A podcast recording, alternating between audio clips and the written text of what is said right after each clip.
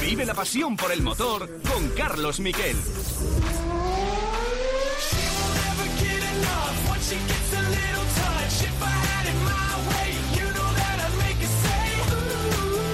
¿Qué tal? Buenas tardes, bienvenidos a Cope GP, un programa lleno de noticias porque está oliendo ya automovilismo del nuevo, del bueno, Fórmula 1 y casi del nuevo porque esta es una nueva realidad con un montón de cambios en los protocolos en la Fórmula 1. Solo quedan dos semanas para que empiece el campeonato y ya están probando los monoplazas. Ha probado Racing Point, ha probado Renault, ha generado mucha suspicacia Renault con esa prueba en el mismo escenario donde empieza el Mundial, en el Red Bull Ring con un coche de hace dos años. Pero ojo, no se sabe en esos chasis antiguos qué motor llevas. Puedes llevar perfectamente un motor de 2020 y le ha impresionado a Helmut Marco las ciento y pico vueltas que han dado sin problemas cada uno de los pilotos eh, de Renault en esas dos jornadas de pruebas. También lo ha hecho Mercedes, los primeros en hacerlo. Mañana va a probar en otro escenario casi seguro del Mundial Mugello, va a probar Ferrari y quien no prueba porque no tiene ahora mismo dinero es McLaren. Eso sí, McLaren ha hecho probar sobre Fórmula 3 a sus pilotos. Primero fue Lando Norris y luego en un test de dos días la semana pasada, jueves y viernes, Norris con Carlos Sainz. Así de contento estaba Sainz después de tanto tiempo sin subirse a un monoplaza.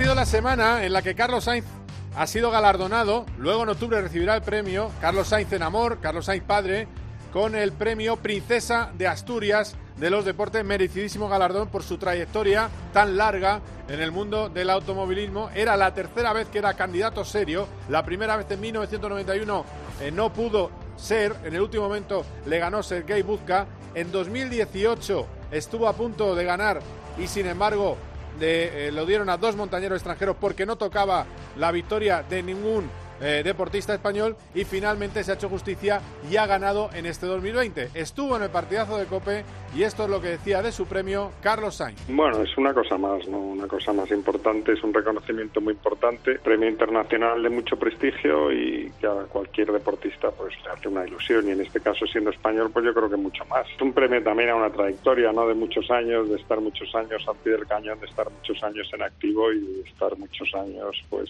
dedicándote a tu pasión en este caso, que es el deporte de, los rallies.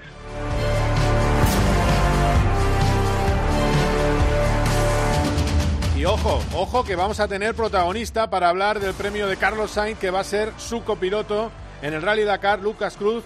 Le le vamos a entrevistar, le vamos a preguntar por esa capacidad de trabajo de Carlos Sainz que le ha hecho ganar con tres coches distintos y los tres los ha puesto a punto él en el rally más duro del mundo. Comienza, os lo, decía la entrada, la Fórmula 1 con ese comienzo en Austria y una campaña especial.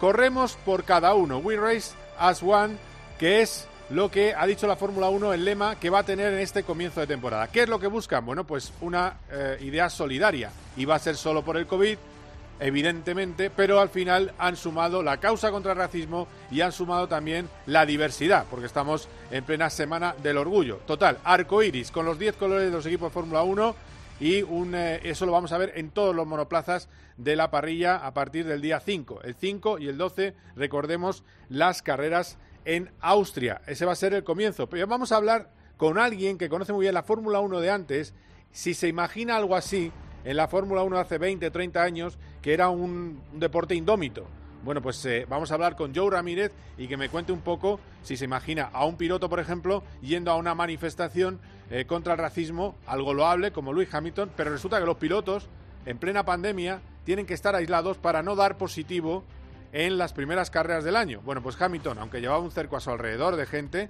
para no tener ese problema, lo ha desafiado y a dos semanas del Mundial ha estado una manifestación con miles de personas en Hyde Park. Bueno, lo vamos a analizar con Joe Ramírez y vamos a hablar con Borja González de motos.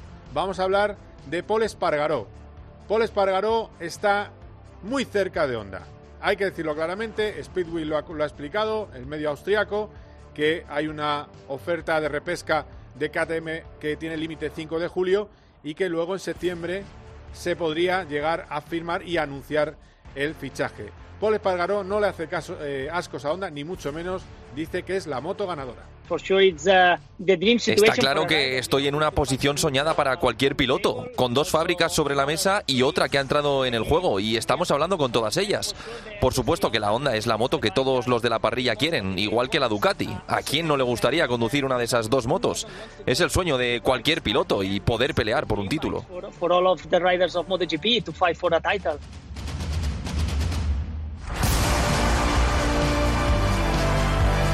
En fin, que esto va a ser COPGP. Lo vamos a analizar con Borja González, qué pasa con Paul Espargaro, qué pasa con ese arranque del Mundial. Y también vamos a conocer a una piloto japonesa, 14 años ya debutado en monoplazas, donde le dejan correr en la Fórmula 4 danesa con victoria, Yuju Noda.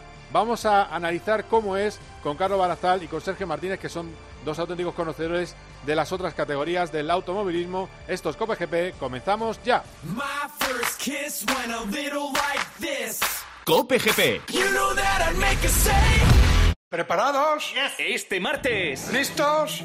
¡Ya! Súbete al tren de tiempo de juego. Claro, el de los goles, el de la emoción. Desde las siete y media, Levante Atlético de Madrid, Real Valladolid, Getafe, Barcelona, Athletic de Bilbao. Si se van cansando, tienen cinco cambios. Paco González, Manolo Lama y Pepe Domingo Castaño. Tiempo de juego. Lo damos todo. Y recuerda, la información también continúa con Ángel Expósito y la linterna en Cope Más, Onda Media, Cope.es y la aplicación móvil.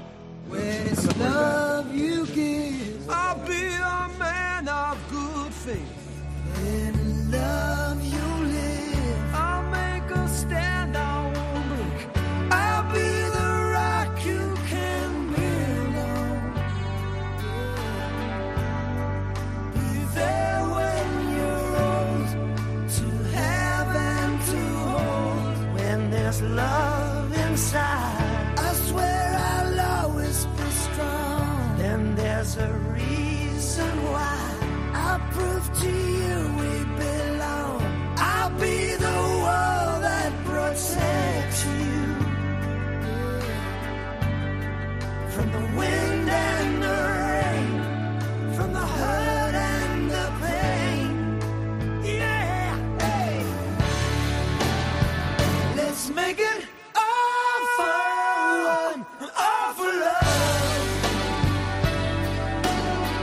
Tranquilos, no estamos en el podcast de Moñas sin Fronteras, no, esto es Cope GP, seguimos eh, en la misma línea de siempre, de poner rock, pero claro, es que esta es la banda sonora de la Fórmula 1 actual.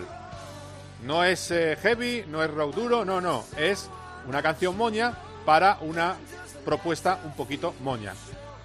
La Fórmula 1 vuelve por dinero, porque necesitan dinero los equipos de Fórmula 1, vuelve por competir, por ser los mejores, por ganar, en fin, por jugarse también el pescuezo, por el riesgo, la velocidad, por lo que le ha caracterizado siempre, pero el marketing es el marketing y han decidido We Race as One.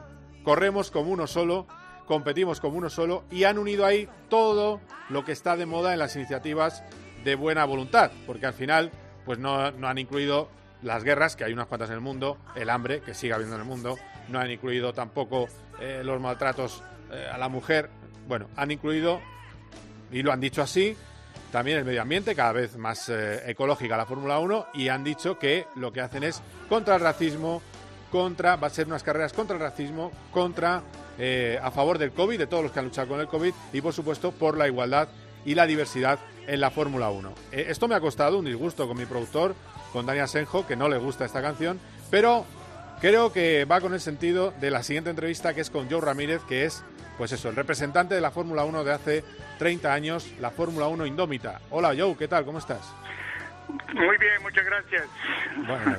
Yo también estoy de acuerdo con el director, no me gusta la canción. Vaya, La bueno. verdad que no. Productor, productor. Director soy yo todavía. Eh, vale, no te gusta mucho. Bueno, no pasa nada. Eh, sonaba antigua ya cuando salió.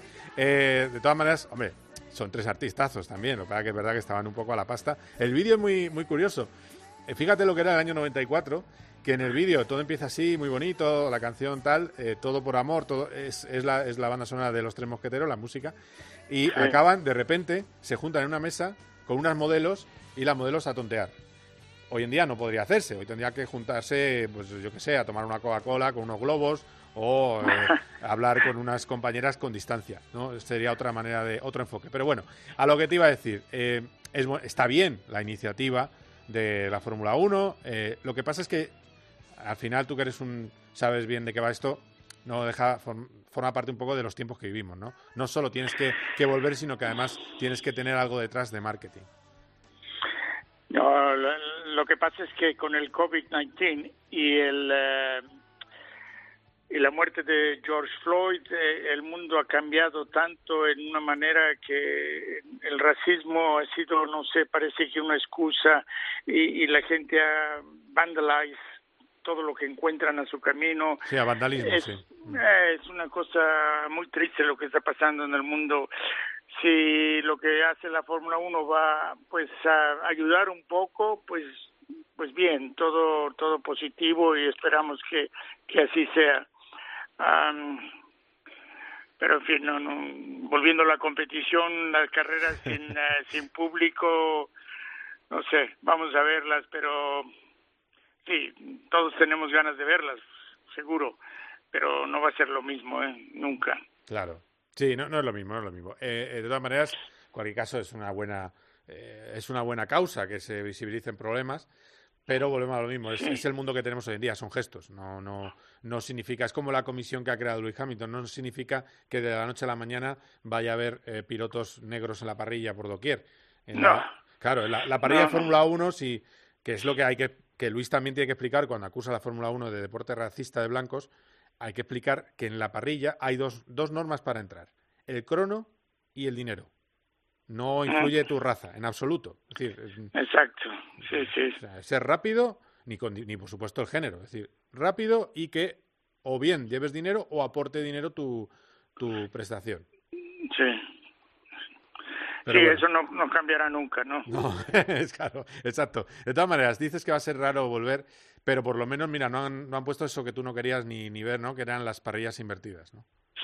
No, eso sí, no, sería completamente en, en contra del, del DNA de la Fórmula 1, no, no me gusta. Como te decía antes, si, si quieren hacer algo así para hacerlo más emocionante, pues los que los pilotos toman su número de un sombrero y, y- y como lo, como lo hicieron en el primer gran premio de la historia, así fue, ¿no? Sí. que se califique bien, que se, se tomen puntos por eh, el pole position y, y después que se tome el, el, el número de, en un sombrero y vamos a ver a quién le toca. ¿no? Sería más justo que invertir que, que invertir el grid. Claro. De todas maneras, eh, a ver, hay una cosa buena en esta Fórmula 1. Vale, lo del público va a ser un bajonazo, evidentemente. Va a haber compuestos distintos en las carreras pareadas, que yo creo que no va a influir demasiado, porque al final eh, va a haber una gama, digamos, que es la buena, que es la que van a usar en carrera. Eh, pero bueno, eh, a ver, yo creo que hay algo importante. Si al final se hacen 15 carreras, que parece que es lo que se va a conseguir, que hay 8 de momento fijadas, mm, si Verstappen gana dos Austria, hay mundial. ¿Mm? Sí, yo creo que por mucho que cambien las ruedas y, y eso puede haber que tengamos el mismo ganador, ganador en las dos carreras, ¿eh? fácilmente. ¿Y, y, y tú, crees, tú crees que Verstappen es de verdad rival? Porque Ferrari creo que no está, visto la pretemporada, no, no está a la altura, sobre todo por, porque el motor, después de cor- corregir el año pasado, es un poco, está un poco por detrás. Eh, ¿Tú crees que Red Bull de verdad es una amenaza o lo tiene muy bien eh, Luis cuando deje un poco su perfil social eh, para ganar otra vez el, Mundial? Ah, yo creo que mm, vamos a ver eh, en Austria um, Verstappen ganar esa, por lo menos una. En Silverstone, Luis seguro gana una, si no las dos. Sí. y Hungría, Hungría Red Bull, Hungría, Hungría Red Bull. Red, Bull. Sí, que es antes, antes de Silverstone, o sea, sería dos Austria, Hungría, que también es bastante eh. Red Bull. Eh, y luego ya vendría, aunque va muy bien en curva lenta, el, eh, desde que le pusieron, le adaptaron la dirección para que baje la altura del, tren delantero, va muy bien en curva lenta también el Mercedes. Pero bueno, en teoría sería un poquito más, importa menos el motor, es un poquito más de Red Bull. Y luego de los dos Silverstone, ¿tú crees que uno para Luis? Claro. Y Barcelona, a lo mejor más, más Mercedes que más Mercedes que Red Bull, claro. Sí, no ponemos eh, olvidarnos de Mercedes. Mercedes es el, el más competente equipo que tenemos hoy, que tenemos el año pasado y que vamos a tener el próximo año. Que las, las reglas no cambien, Mercedes va a ser el más fuerte y Hamilton es un tipo que es un piloto excepcional, no comete errores y siempre muy rápido. Así que los dos equipos lo van a, lo van a tener difícil. Eh, esperamos que Ferrari sea un poco mejor de lo que vimos en las pruebas y, sí, va a estar entre ellos tres. Eh, y esperamos que después, eh, bueno, el Force India o el Racing Point también parece que ha hecho un gran salto de cualidad, mm. así que ellos también pueden estar en, en la pelea. y eso va a estar interesante. Esperamos también que McLaren tenga algo que haya descubierto pero lo creo difícil porque han tenido que quitar mucha gente y las cosas no se ven bien para McLaren, desgraciadamente. Eso te iba a decir, por lo que yo sé, no hay novedades en McLaren para Austria, es el coche de Australia, mm. básicamente porque hay un problema de, bueno, ya me lo estabas contando tú, hay un problema de dinero. sí, sí, sí. Eh, McLaren necesitan un inversor urgentemente, diría yo casi. Eh, eh, pero bueno, eh, es difícil. Bueno, eh, te, quería preguntar también, antes de irnos un poco a Carlos, por lo de Hamilton. Tú que has estado con los egos de Ayrton, de Alain, Alain Prost, ¿se le deja demasiado hacer a Luis? ¿O es normal que así se desahogue, incluso haciendo cosas que, que es escapar de la burbuja que ahora debe estar cualquier piloto, que es no tener demasiados contactos con nadie para no eh, no enfermar o coger un positivo que te pueda afectar luego, dejarte fuera de la primera carrera, sin ir más lejos. No sé, ¿qué, piensas tú?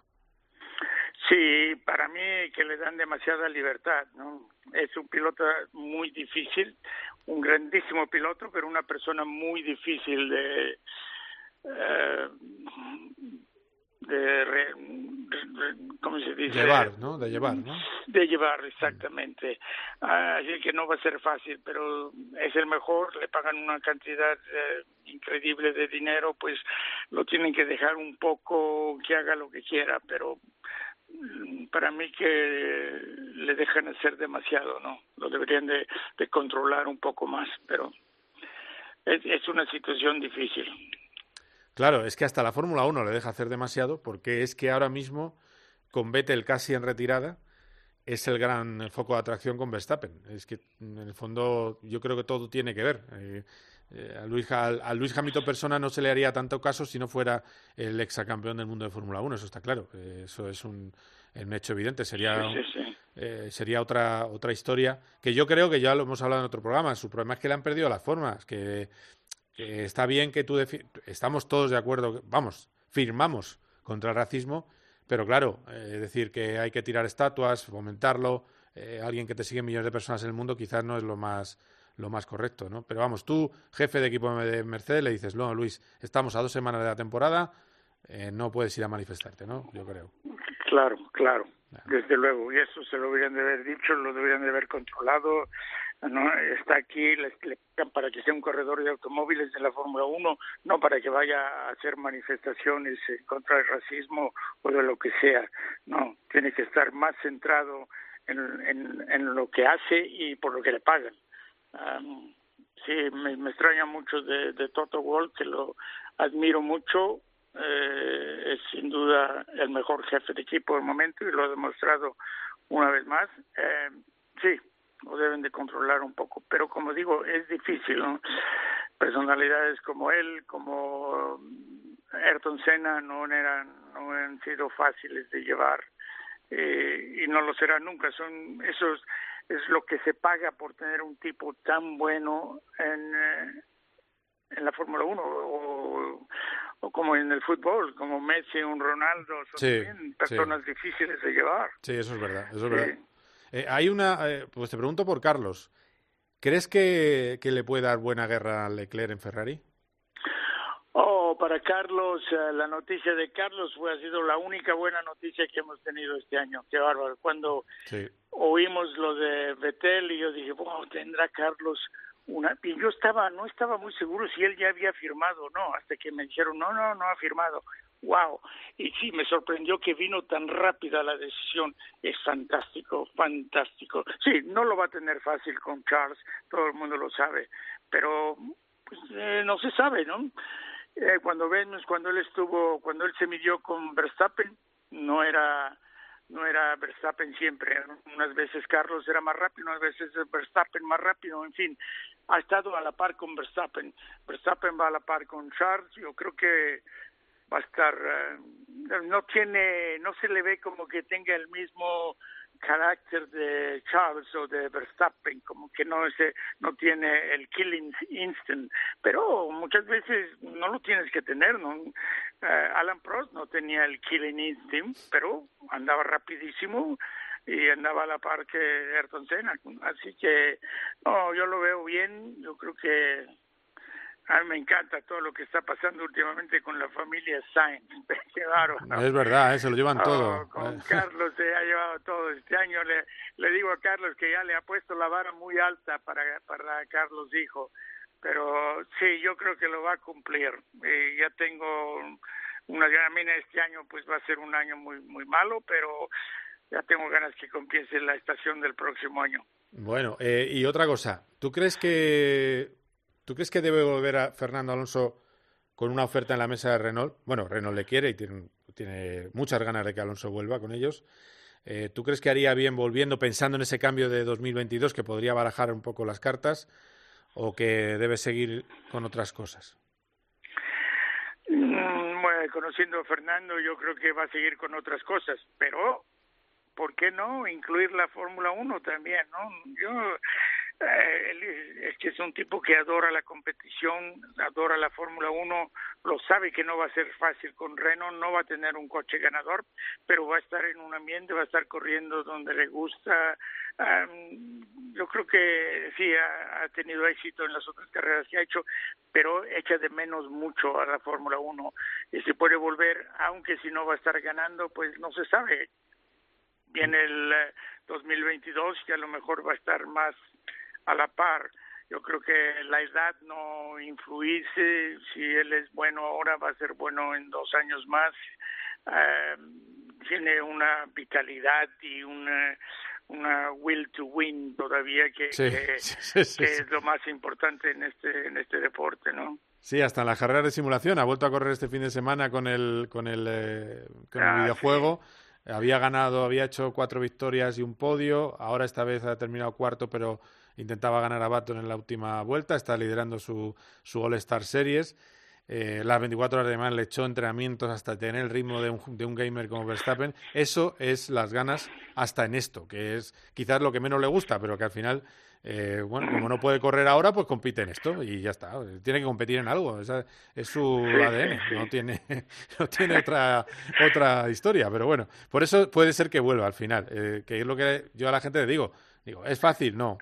Pero puede, sí, porque tiene tantas ganas de competir que lo mismo, como dices tú, Sí. le vemos eh, regresando. Pero bueno, No sé si Reno pueda pagarle lo que está pidiendo él, pero yo creo que va un poco a, modificar su, su mm, su altura y va a tomar menos dinero, pero porque lo quiere hacer, yo creo que sí lo quiere hacer.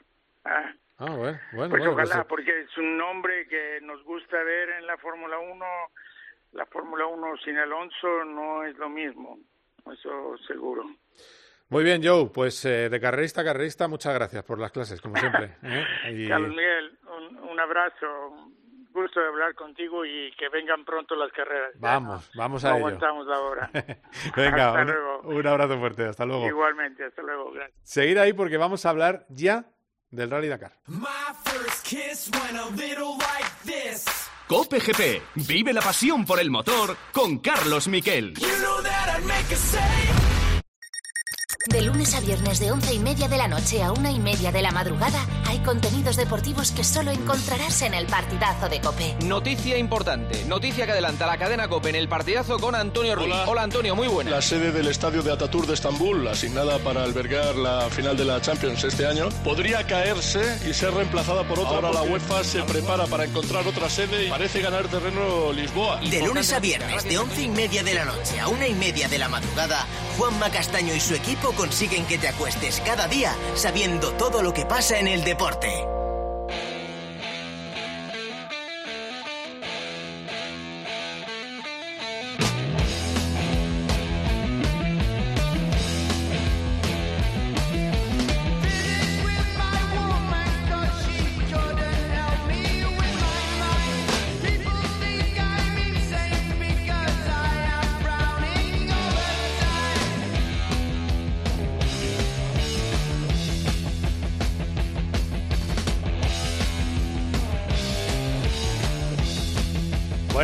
Ya hemos vuelto al ritmo de rock habitual. Eh, Dani Asenjo he conseguido repescarle, ha vuelto a la urna, se había ido ya del programa, pero ha vuelto y ha podido llamar a nuestro siguiente protagonista, Lucas Cruz, copiloto en el Dakar de Carlos Sainz. ¿Por qué? Porque Carlos Sainz es el nuevo Princesa de Asturias y él sabe muy bien cómo ha logrado, Carlos, hacer los coches a su gusto para ganar con tres marcas distintas. Una de las cualidades que debe caracterizar a un Princesa de Asturias es que sepa trabajar y que sepa hacer las cosas paso a paso. Y eso es lo que hace Carlos ahí. Quiero que me explique hoy Lucas Cruz. Hola Lucas, ¿qué tal? ¿Cómo estás? Hola Carlos, buenas tardes. Que te estabas machacando 50 kilómetros hoy de bici, cuando hemos hablado. Hoy, hoy, hoy suavito. Claro, claro. claro, no, no pasa nada. Es esto poco a poco, ¿no? Eh, 50... A ver, yo, yo no hago 50 ni borracho, o sea que tampoco... ¿Por campo ha sido No, carretera hoy. carretera? Carretera. ¿Y desnivel y eso? Bueno, no, poquito, poquito. A 700, en positivo. Vale, vale. Bueno, bueno. ¿El confinamiento lo has pasado bien? ¿Todo bien? Sí, sí, sí. Mm, No aburrido, pero con falta de, de, de relación con, con los, los familiares cercanos, pero bueno, Sí. poco a poco volvemos a la normalidad. Sí, bueno, yo estaba en la misma, ¿eh? te, digo. O sea que, de todas maneras, eh, es curioso porque cuando voy voy a ver a mis padres, eh, mi madre me echa. O sea que fíjate, o sea que está bien, les doy el codo y nos vemos y hablamos, pero me echa de casa. Dice, no, venga, ya lleva mucho rato, venga, sal de aquí. No vaya a ser que me contagies, ¿no? Bueno, pues eso. Eh, pero bueno, lo, lo importante es que esté toda la gente bien y eso es lo más lo más señalado de todo. A ver, de, mm, hablamos del Princesa de Asturias. Eh, tú en tu, en tu vertiente dacariana, hace muchos años ya, una década al lado de Carlos, al final mm, yo creo que es merecido, no, merecidísimo, ¿no? Yo, bueno, yo por la parte que, que me toca, eh, yo lo he visto trabajar de cerca en los, los tres coches, los tres equipos en los que hemos estado juntos, equipos con los que ha conseguido la victoria y creo que, que es esa, ese tesón, esas ganas de, de mejorar día a día, de conseguir hacer un vehículo competitivo, un competitivo a su gusto y, y con el que ha conseguido la victoria. ¿no? Yo creo que aparte de esto, eh, ha sido un referente y, una persona que ha conseguido hitos históricos a nivel mundial y, y creo que, es más que merecido el, el reconocimiento no raro es que no lo hubiese tenido hubiese tenido antes no pues la- ser ser un no un pionero en el mundo del automovilismo en España pero sí que la persona que que ha conseguido logros eh, históricos para el, para el automovilismo español. Claro, es que además estuviste muy cerca de la anterior candidatura, que simplemente, porque la gente tiene que saber que, que es un premio prestigioso y muy chulo, ¿eh? y, y la ceremonia es una de las más bonitas del mundo, el, el Princesa de Asturias. Pues yo lo viví con Fernando Alonso en 2005. Pero también tiene que saber que tiene que cuadrar todo. Es decir, si no cuadra el año concreto, que tiene que ser un español y no un deportista internacional, y eh, el perfil que buscan, pues no, no te toca, aunque te lo merezcas. Eso pasó en 2018 con Carlos. Eso pasó en el 91 con cuando había que internacionalizar el premio y se lo llevó Sergei Busca. Nadie va a dudar de que Sergei Busca es la bomba. Y luego además tiene que darse que el que lo va a recibir lo recoja. Si no lo va a recoger, tampoco se lo dan. Bueno, pues es un, es un conjunto de cosas que finalmente ya se ha hecho justicia con Carlos, que no va a haber otro caso Ángel Nieto, que es yo creo el único del deporte de motores en España que se lo merece y no lo tiene. Y, bueno, pues, eh, pues ahí, lo, ahí lo tenemos. De todas maneras, leí anécdotas de la puesta a punto. Yo creo que de lo que tú has vivido, lo más bestia que hizo Carlos fue con el Peugeot, ¿no? Porque el, el primer Peugeot era malísimo, ¿no? Bueno, era, yo creo que era un, una copia de algún vehículo de Mad Max, porque realmente, realmente lo que era el concepto de coche no tenía nada que ver con lo que, con lo que realmente era efectivo, ¿no? Era un coche que podía ir a dos metros veinte de ancho, se hizo de dos metros, debería de ser bajito, era alto, o sea, eh, gordo y feo, ¿no? Y, y no, no, no funcionaban. Los primeros test fueron eh, bastante desastrosos porque no durábamos 30 kilómetros o 20 kilómetros, rompíamos los palieres, no tenía nada de estabilidad. Y bueno, luego fue capaz de, de girar la tortilla, darle la vuelta entera, no 360 grados y un poco más para sacarlo y hacer un cambio radical del, del coche, ¿no? y estar apretando, apretando, apretando al equipo de ingenieros para, para conseguir un cambio radical. Y bueno, eh, ahí está que, que se fue y se hizo el cambio y, y se ganó el Dakar con ese, con ese coche. ¿no? O sea que yo creo que está más que demostrado cuál es el, el espíritu y la valía de, de Carlos. ¿no? Claro, claro. Hay una, hay un, hay una anécdota, además de, de ese coche, eran 350 kilos, le quitó, ¿no? Eh, consiguió quitarle con sus consejos y le hicieron caso los eh, ingenieros que, al, que al, poco de, creo que después del primer test ya les dijo que iba mal y ahí evidentemente chocó orgullo de ingeniero con orgullo de piloto y el coche lo llevasteis al Dakar, fue un desastre y ahí empezó el, cambio. Y otro trabajo también muy llamativo fue el de los neumáticos, ¿no? Le dio vueltas y vueltas hasta tener la rueda perfecta para un buggy, que es otra de las cosas que, que también yo creo que ha ido heredando en todos los, ha ido llevando a donde ha, a donde ha ido. Sí, lo de los neumáticos fue era curioso porque eh, todo y que trabajábamos con, con BC Goodrich, eh, que es, es eh, la parte de Michelin de, de todoterreno, eh, trabajaban, los fabricaban en Estados Unidos. Entonces, eh, la, el, eh, la diferencia horaria obligaba a estar conectados con ellos uh, hasta tarde, ¿no? Durante, durante el día.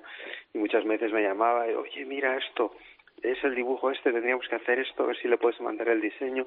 Entonces, anotaba lo que quería, hacía un diseño, se lo mandaba a él y luego, pues bueno, eran las 11, eran las 12 de la noche, estabas mandando dibujitos para arriba y para abajo para, para conseguir lo que quería, ¿no? Y luego, pues el compuesto de goma, eh, en fin, se hizo un, un trabajo y, y, fue él el que decidió, ¿no? Igualmente, en la época de Volkswagen, cuando se hizo el desarrollo de, de los neumáticos, eh, hubo, hubo un Dakar en el que se decidió eh, que se podían modificar los neumáticos, eran neumáticos únicos para toda la carrera, pero se podían hacer una escultura que no fuese la de la de origen. Entonces, ah.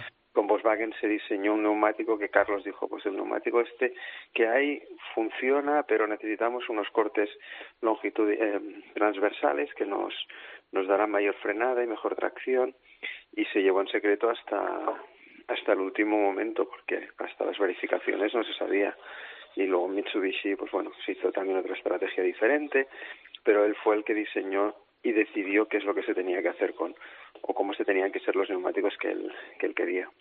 Sí, sí, fíjate. No, no, es una pasada. Eh, bueno, hablamos del presente. ¿Cómo, cómo lo tenéis para el Dakar 2021? ¿Cómo está el proyecto? Eh, vamos, repetimos con Mini, que parece lo más factible, eh, o todavía hay que esperar un poco. De momento hay que esperar, no hay nada, no hay nada hecho, no hay nada firmado, no hay nada, no hay nada hablado. Estamos todos eh, pendientes de que, de, de si volvemos un poco todos a la normalidad y empiezan ya a, a ver, pues bueno, pequeños movimientos de, de patrocinadores y, y marcas que, que apuesten por el proyecto, ¿no? De momento, bueno, también ha de ser un proyecto que a Carlos le ilusione y, y con opciones de victoria. No creo que que tenga idea de continuar y menos a pasearse, ¿no? O sea que de momento tendremos que esperar un poco a ver qué, qué propuestas hay encima de la mesa y qué es lo que decide Carlos.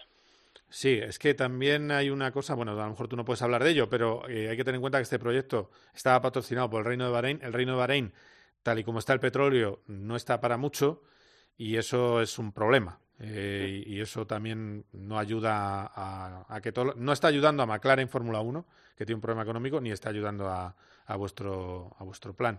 Pero y, bueno. y además hay otro añadido que es que eh, Bahrein inició un proyecto con, con ProDrive hace un año y medio y, y, están volcados en ese proyecto con, con David Richard para, Ah. para el Dakar este año. Entonces, nosotros en principio, el patrocinador de Bahrein eh, desaparece y, y bueno, tenemos que ir buscando otras otras alternativas para poder conseguir el, el budget necesario para, para poder correr este año. Claro. Bueno, lo hablamos ya hace tiempo que lo de ProDrive nos gustaba demasiado porque todo primer año es un, es una, es un marrón, es un problema grande, ¿no?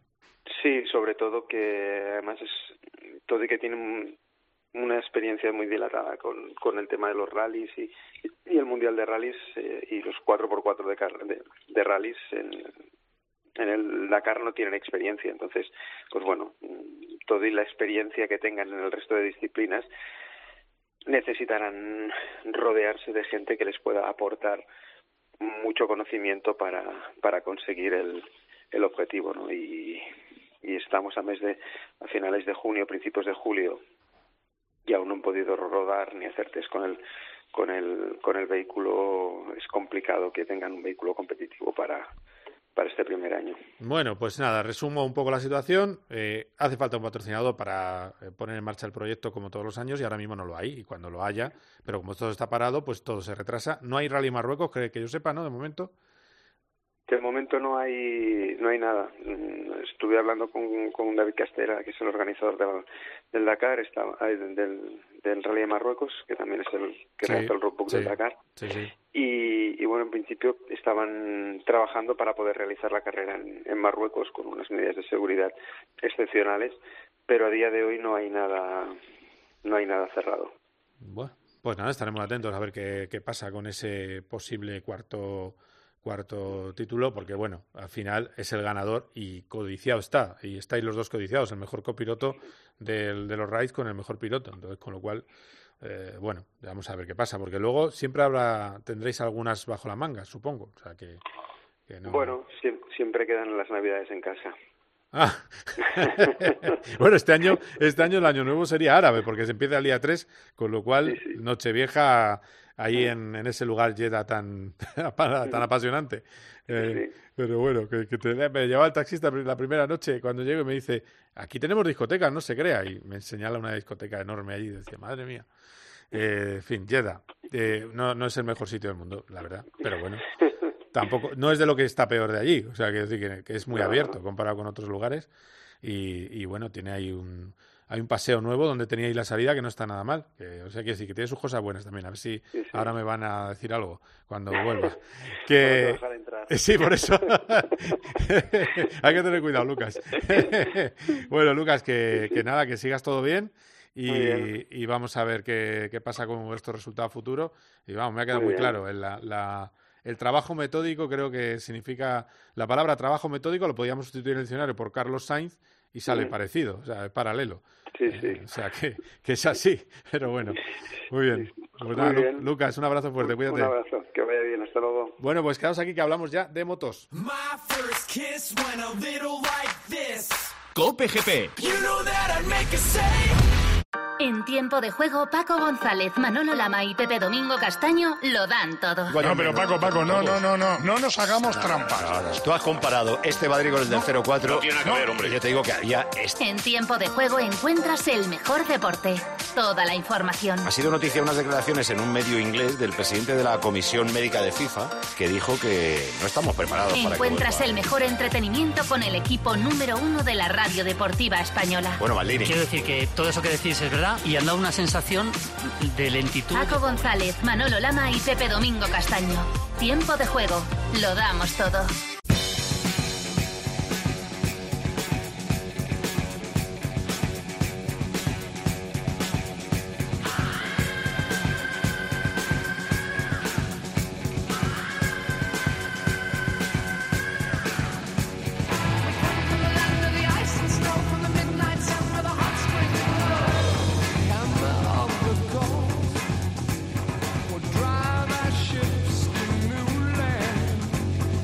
Vamos a Italia. Ahí está nuestro hombre más viajero en unos test de MotoGP, Borja González. Hola Borja, ¿qué tal? ¿Cómo estás? ¿Qué tal, Carlos? Estás en Misano, ¿no? Sí, estoy en Misano, que hay unos entrenamientos mañana pasado y el jueves en... De, bueno, los equipos te pueden hacer test de Aprilia de KTM y también de- del piloto probador de Ducati. Y bueno, pues a- intentando ellos aprovechar esa ventaja que todavía les da el reglamento para para llegar con algo más de kilómetros o con, o con más kilómetros, porque los demás no tendrán kilómetros, esa prueba que habrá antes de la primera Jerez, el miércoles antes de que empiece el Mundial, el día 15. Y bueno, también porque el reglamento eh, marca que el día 29 de junio es el último día en el que podrán presentar los equipos de MotoGP el motor para esta temporada, el congelar ese motor, que será un motor que servirá para todo este esta mini temporada 2020 y para toda la temporada 2021 en ese plan de contención de, de gastos y bueno pues las dos fábricas la italiana Aprilia y la austríaca KTM pues intentarán hacer los últimos retoques para presentar ya lo definitivo para con lo que van a competir en este bueno casi diría yo temporada y media más que te- más que dos temporadas ¿Cómo ha sido viajar hasta ahí? Bueno, ah, más, más complicado eh, de lo habitual. Normalmente yo suelo coger un vuelo de Madrid-Barajas al aeropuerto de Bolonia y del aeropuerto de Bolonia aquí al circuito de Misano se tarda, bueno, una horita más o menos de coche. Y esta vez me tuve que ir hasta Barcelona en AVE, todavía en estado de alarma.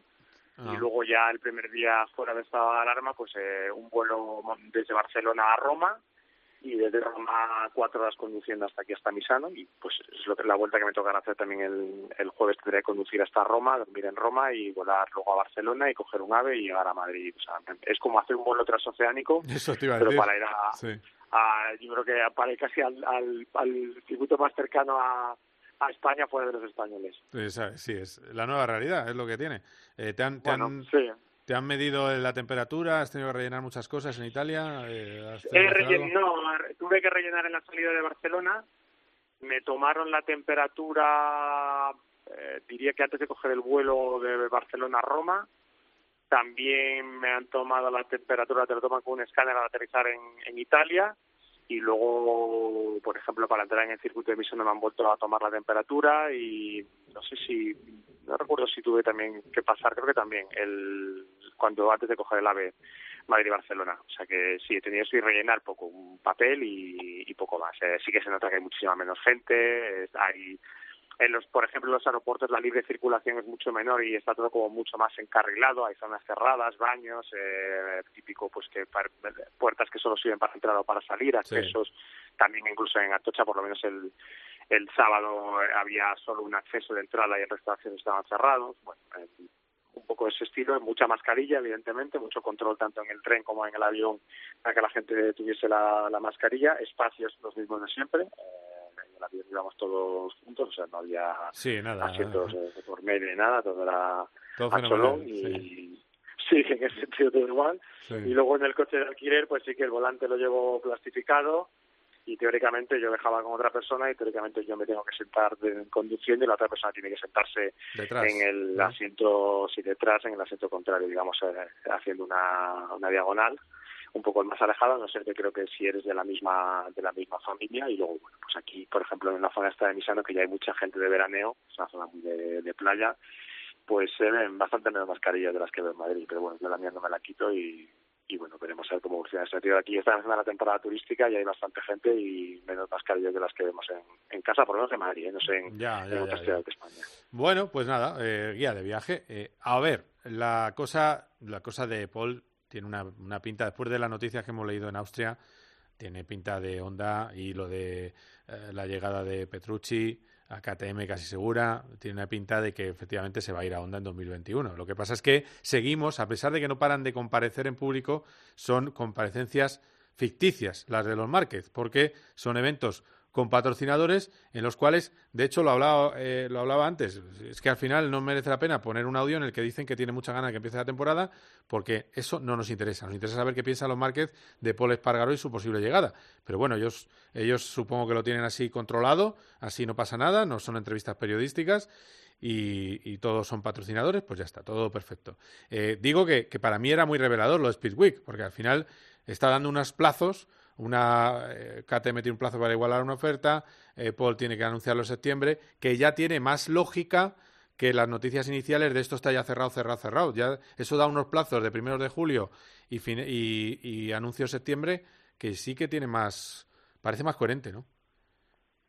Sí, bueno, a ver, la, ventaja de dar la noticia por cerrada es que cuando se cierra ya, puedes decir que estaba cerrada, ya no sé que alguien te presente un papel con la firma que no corrobore lo que te habías dado, pues dará por buena, evidentemente. Eh, aparte de que estuviese cerrada o no cerrada, es evidente que los compañeros que lo sacaron, sobre todo bueno, Motorsport y Sky Italia, lo que sí es que acertaron un, un tiro, eh, eh, o sea, que había algo que iba por ese camino que, que nadie había intuido. Eso es, eso es, es así. Luego sí que es verdad que las noticias que van llegando, tanto el, la visita de Petrucci a KTM, que es un ofrecimiento normal, lo que pasa es que también siempre digo, hay que ver cómo se encaja, porque Petrucci es un piloto que ahora mismo no tendría más posibilidades de MotoGP que KTM o Aprilia, y KTM luego tiene dos pilotos que teóricamente a ellos les gustaría promocionar como gente que ha llegado desde abajo, eh, que son Oliveira y Binder. Eh, Binder es subcampeón del mundo de motos, Oliveira también. Ojo, porque yo lo digo siempre, Oliveira es un piloto de mucha calidad, no sé si le gustaría eh, no tener sitio en el equipo oficial y que ese sitio lo ocupase Petrucci, te le encaje no es tan fácil como parece, y luego por la parte pues de, la de Paul, bueno, dio una entrevista a Dorna, eh, medio, al medio oficial del Mundial, en el que tampoco llegó a decir mucho, simplemente se mantuvo en esa línea de, de que existe la posibilidad y que evidentemente pues que es una moto campeona del mundo, lo mismo el máximo responsable de KTM reconoció también que, existe esa oferta de onda y que entiende que, que se interesa en un piloto como Paul y que eso, mm, bueno, pues lo quieren dar en parte como mérito al trabajo que ellos han hecho y entendiendo también que el piloto pueda querer dar un salto en su carrera y aparte que todo es cuestión de tiempo. Alberto Puig también habló un poco para desmentir sin decir mucho y es verdad lo que dices tú que lo que la parte que no hemos llegado a ir de esta ecuación es la, la parte de, de Alex Márquez eh, y a su manager o bien el propio piloto que son los que no sabemos qué piensan de esto pero lo hemos hablado tú y yo varias veces en privado Sí.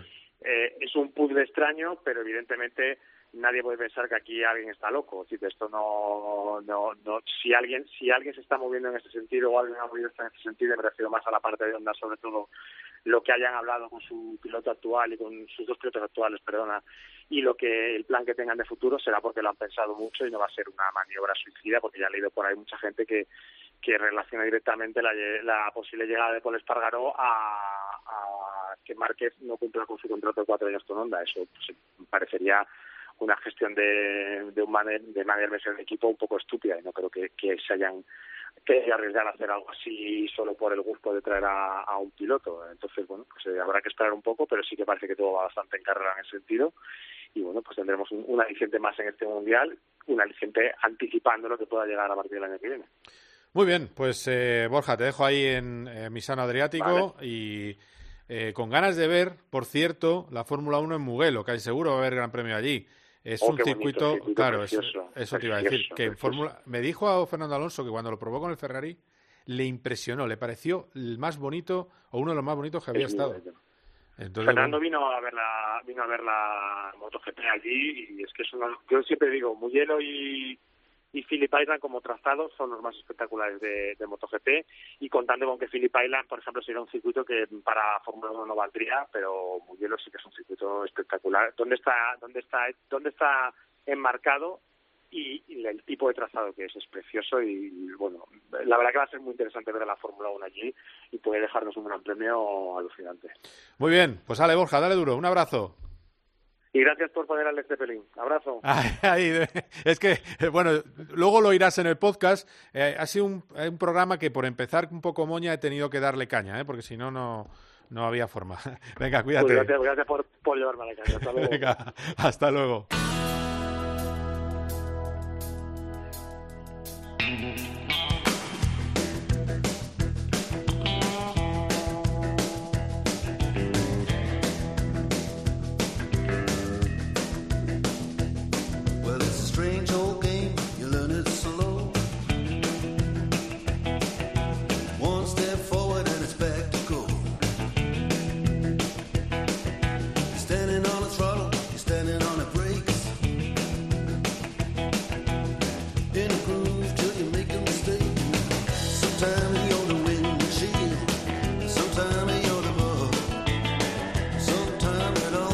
Hablamos de Yuyu Noda, o Juku Noda. El caso es que es una piloto japonesa de solo 14 años de edad que empezó en monoplazas con solo 9, que este fin de semana ha debutado en la Fórmula 4 danesa, ha ganado una carrera, ha hecho podio eh, con parrilla invertida en otras dos, en una de ellas la han sancionado le han quitado ese podio, pero el caso es que tiene pinta de ser muy rápida y quería preguntar a quienes más saben sobre eh, pilotos femeninas, porque pilota no lo voy a decir, porque eso está mal dicho, pues eso, pilotos mujeres, ¿quién sabe más?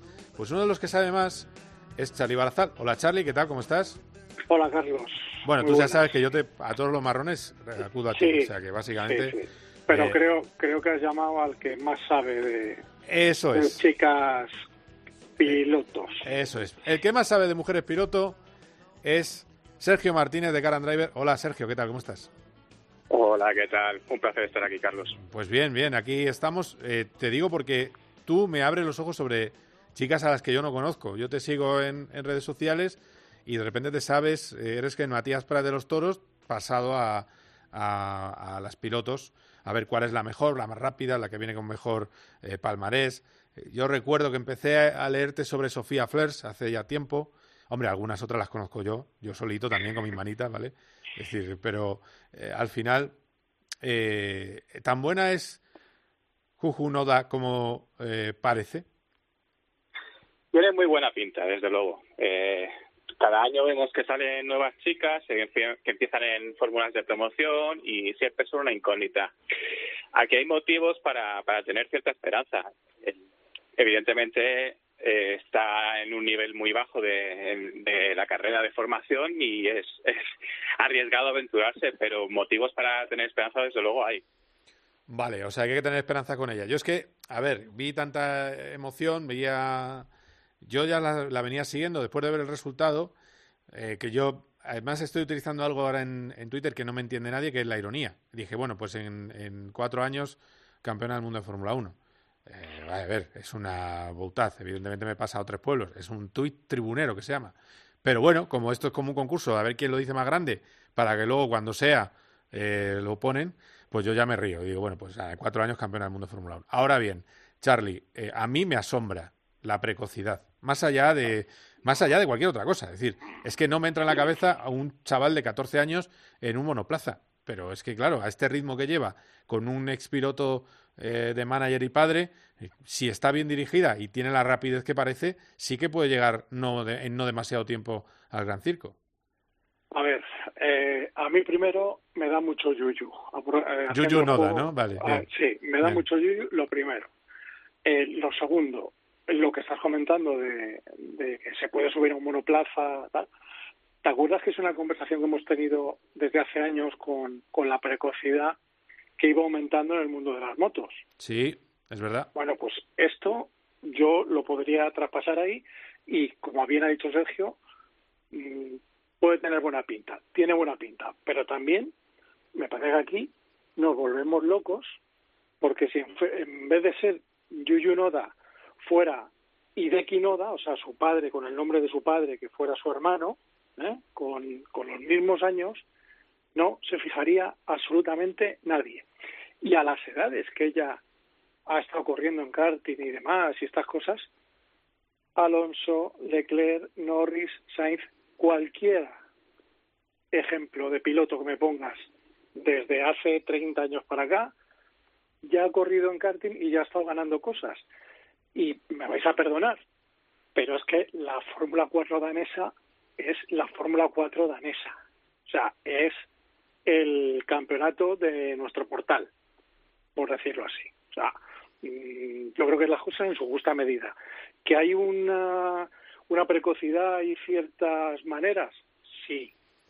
De ahí a que parece que estamos ante la Fangia o, o la Alonsa o yo Oh, qué sé. Estás, estás entre, no sé si estás en un charco de barro o, o de nata, pero estás ahí, ¿eh? Vamos, Estoy vamos a ello. con un pie en un lado, con un pie en otro y, y dices, y sí, el agua está fría, sí. Sí, sí, está fría. bueno, eh, no sé, sí, a ver, que hay que tener moderación como todo en la vida. Lo que pasa es que, insisto, vale, ella lo que ha hecho es hacer menos cars y más monoplazas. Pero eso te da una ventaja eh, eh, sobre los demás cuan- quiero decir que si, si ella mantiene la constancia y no tiene un entorno de pájaros, eh, al final, encima con las ganas que tiene el sistema de que haya una buena piloto Ah. eh, arriba, pues Ahí está. no sé, no sé. Eh, A ver, Sergio, dime alguna piloto que pueda tener nivel Fórmula 1 en este momento. En este momento, eh, solamente se me viene un nombre a la cabeza eh, y no lo tiene fácil. Es decir, es que eh, la única que mañana podría subir es, es Tatiana y ya hemos visto que lo ha pasado mal en Fórmula 2, ¿no? Entonces, eh, Simona de Silvestre tuvo buena pinta en su día, pero cuando pudieron haberla metido, mm, no na- nadie quiso poner la pasta. Tuvo muy fácil el asiento de Sauber y nadie se atrevió. Y ahora yo diría que ya es tarde, ya lleva demasiado tiempo alejado. En el radar, es que lo más próximo es eh, Sofía Frost, que lo has, lo has mencionado antes, y ya nos tenemos que ir a, a Fórmula 4, casi Fórmula 3 en el mejor de los casos. Claro. A ver, yo, yo que conozco a Tatiana, mm, yo mi respeto a Tatiana. Quiero decir, Tatiana es la que más curra del mundo. Eso lo sabe todo el mundo. Lo que pasa es que, claro, cuando vas... El problema es que cuando llegas a estos niveles, eh, yo creo que Tatiana necesitaría rodarse. Pero claro, en Fórmula 2 no, no ruedas. Entonces, como no ruedas, no pruebas, entonces, es decir, Tatiana a lo mejor en unas eh, World Series, cuando había World Series, le hubiera ido mejor. Pero claro, la Fórmula 2 es diabólica. Más otro tipo de componendas de que corren dos coches, en fin, ya entraremos en otras cosas que, que a lo mejor son más farragosas, pero eh, sí, yo creo que, Tatiana es la que más cerca ha estado de las últimas. eh, y, bueno, luego estaba la, la chiquita suiza, aquella tan rápida, que, el, que tuvo un gravísimo accidente que yo creo que le truncó la, la carrera. Pero es muy, la, la eh, prima de Wemi. Eh, eh, al final, el problema que hay es de cantidad. Es decir, necesitamos para que llegue una mujer, porque además, si llega luego el Fórmula 1, exige menos esfuerzo que otras categorías, con su dirección asistida, tienes que tener cuello, sobre todo. Pero que al final hace falta una base más amplia. Y por desgracia, a las chicas no les gusta tanto eh, correr en karts como a los chicos. Y esa es la, la- la base. ¿eh? No, es que, no es que haya ningún complot contra, contra, contra ellas. Eh, bueno, entonces, eh, ¿y Yuyu Noda, tú la ves en Fórmula 1, Sergio, o también cautela? Bueno, como estáis comentando antes, lo que más llama la atención es la, la precocidad, ¿no? Pero no- eso, esto no es lo interesante. Como ha dicho Charlie, al final precoces hay muchos. Precoces puede ser un, un Max Verstappen que lo es, pero también un Lance Stroll. Entonces, yo destacaría el proyecto que hay, que ella disfruta como ninguna, que se la ven ciertas maneras. Por ejemplo, eh, tras la sanción que has comentado, tuvo que salir última, Sí. tuvo que remontar muchas posiciones, era su primera carrera que se veía en esta tesitura y le fue muy bien, disfrutó, hizo maniobras que me han comentado, sorprendieron incluso al padre, que no se esperaba que, que iba a estar tan suelta y como digo, lo importante eh, es que hay un proyecto detrás, hay unos test, un programa, no es, no es algo alocado, ni un piloto que como su padre hacía, él también va a ser tan bueno como su padre. Aquí eh, lo disfruta, lo quiere trabajar y muchos años por delante y a ver qué pasa. Vale, bueno, pues estamos atentos, Sergio. Eh, por cierto, te he visto en Twitter muy a favor de la campaña de la Fórmula 1, ¿eh? Muy a tope con ella. Con... ¿Sí? Ya sabes tú, has dicho has dicho el charco en el que se estaba metiendo Charlie. Sí, tú- ese es uno muy bueno para ti, si, si quieres meterte, si no, no. Yo, yo donde, donde va Charlie voy yo. Muy bien, Sergio. Bueno, pues ahí tenéis Sergio Martínez, que es una de las patas del, del programa de, de Carlos Barazal, del GPcast, que siempre es un, un podcast a escuchar. Sergio, muchísimas gracias. ¿eh? A vosotros. Eh, Charlie, de lo que tenemos eh, pendiente, bueno, te puedo contar que eh, lo próximo va a ser ver a Dani Sordo en, corriendo en Rally en Roma, pero me cuentan desde su entorno que siguen con muchas dudas de que haya Mundial de Rallys. Están Sí, completamente sí. agobiadísimos todos los pilotos del Mundial de Rallys. Sí, porque lo que estamos comentando, es, es el, el Rally de Alemania, por ejemplo, se ha complicado porque Alemania ha vuelto a, a endurecer las, las medidas y hasta el 1 de octubre, el rally creo que es del 12 al 15 o del, por ahí, o sea, a mitad de mes, vamos, mitad de octubre. Claro, mm, Alemania, ya lo comentamos aquí, es uno de los rallies que vive del coro de entradas. sobre todo en la zona de militar de Van Holder y demás. Sí. Entonces, claro, si no pueden vender entradas, pues aquí ya es un tema de trabajo del promotor, pero es que es que se caen los rallies, no está nada claro. A ver, fíjate que podría haber una opción para que el Rally de España eh, tenga que ampliar y, y, y ser del Mundial incluso este año, Anda. que lo va a ser el año que viene. Sí, sí, que lo han eh, confirmado. Sí, sí, sí. sí. en las pruebas, digamos, provisionales que hay para el 2021 está, era algo que era un compromiso que había con el rally porque se iba a rotar y ellos se perdían este año, pero está la situación de, de- de tal manera que ha habido ya alguna llamada y están ahí a ver qué, qué se puede hacer. O sea que eh, hay desesperación porque, claro, es una pena un campeonato que ha disputado tres pruebas Sí. y, y con los demás campeonatos en 15 días ya, que vamos a estar a tope, pero no va a salir por las orejas El motor. los circuitos en y general. demás. Correcto. Eh, pues claro, los rallies ahí están. Vamos a ver qué pasa también al, al volver aquí en España, cómo se comporta el público, cómo se controla, cómo se maneja. Bueno, tenemos por todos los lados, vamos a tener cosas apasionantes en cuanto al nivel deportivo y en, en- en lo que suponga y, y provoque. Pues claro, hay ganas, la gente tiene ganas de, oh, es rally, llevamos medio año sin ir, pues todos quieren ir Claro. y hay que pensar un poquito que, que a lo mejor hay que dar otras opciones, le hace televisar y tal, para que mucha gente diga, bueno, venga, si me dais dos tramos, pues me quedo en casa y no en casa, que sería una buena opción, ¿no? Pero claro, es que es todo esto, hay que, hay que cuadrar tantas cosas que vamos a ver. Vamos a Hombre, ver. hay, un calendario, hay un calendario. Sí, el mundial está muy mal. Sí que hay un calendario nacional ya, ¿no? Sí, sí, sí, el calendario está. Eh, empezamos en Orense a final de julio, si no recuerdo mal, y ya no paramos hasta diciembre.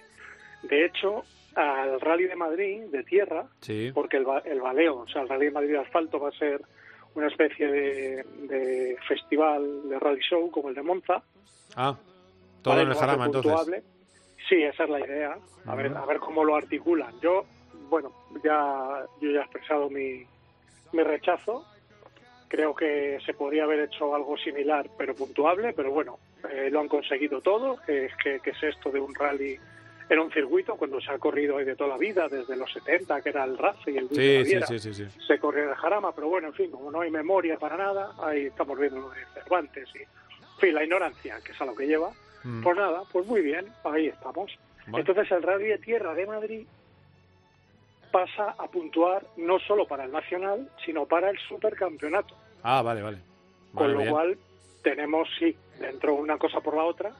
Así que a mitad de noviembre, creo que es, no, no tengo la fecha ahora a mano, eh, pues tendremos el, eh, por la zona norte del Jarama, por decirlo así, y la zona de Paracuellos, ¿vale? Entre el Jarama y Paracuellos, por ahí en esos tramos de por ahí, 13 y 14 de noviembre, lo tengo aquí. eso. Sí. se disputará el, el Rally de Tierra de Madrid, que organiza la Escudería Centro. No tiene nada que ver con el RAF esta vez, nada, Sí. simplemente es una, una escudería de Madrid, que es la que la, lo que lo va a organizar. Y ya te digo, super campeonato de España. O sea que lo mejor de la tierra con lo mejor del asfalto. Y el 11 y tenemos 12, ahí el un- 11 y 12 de diciembre el, el Rally de Madrid, el, el RACE, Campeonato de España Rally España. lo que sería el Rally Show, que parece que va a ser obligatoria. Me dirás tú cómo me puedes obligar a mí a correr un rally, pero bueno. Quieren que sea un fin de fiesta, que está muy bien, pero mm, Bueno, a mí se me hace un poquito... Me da pena, me da pena. bueno, pues eh, seguimos atentos a ver qué pasa con los rallies y con todo lo que no sea Fórmula 1, que ya está cada vez más cerca. Muchísimas gracias, Charlie, un abrazo. Un abrazote, saludos a todos los oyentes.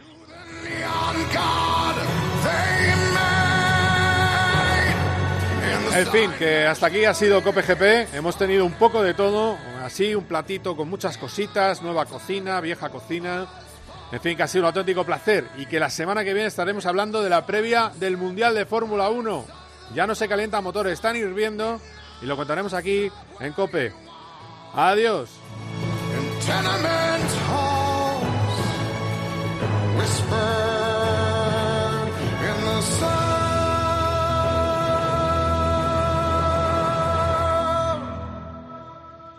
Of silence.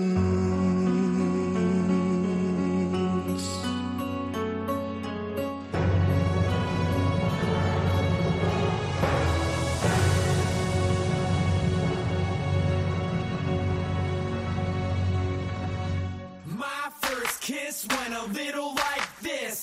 Cope GP. Vive la pasión por el motor con Carlos Miquel. You know that I'd make a save.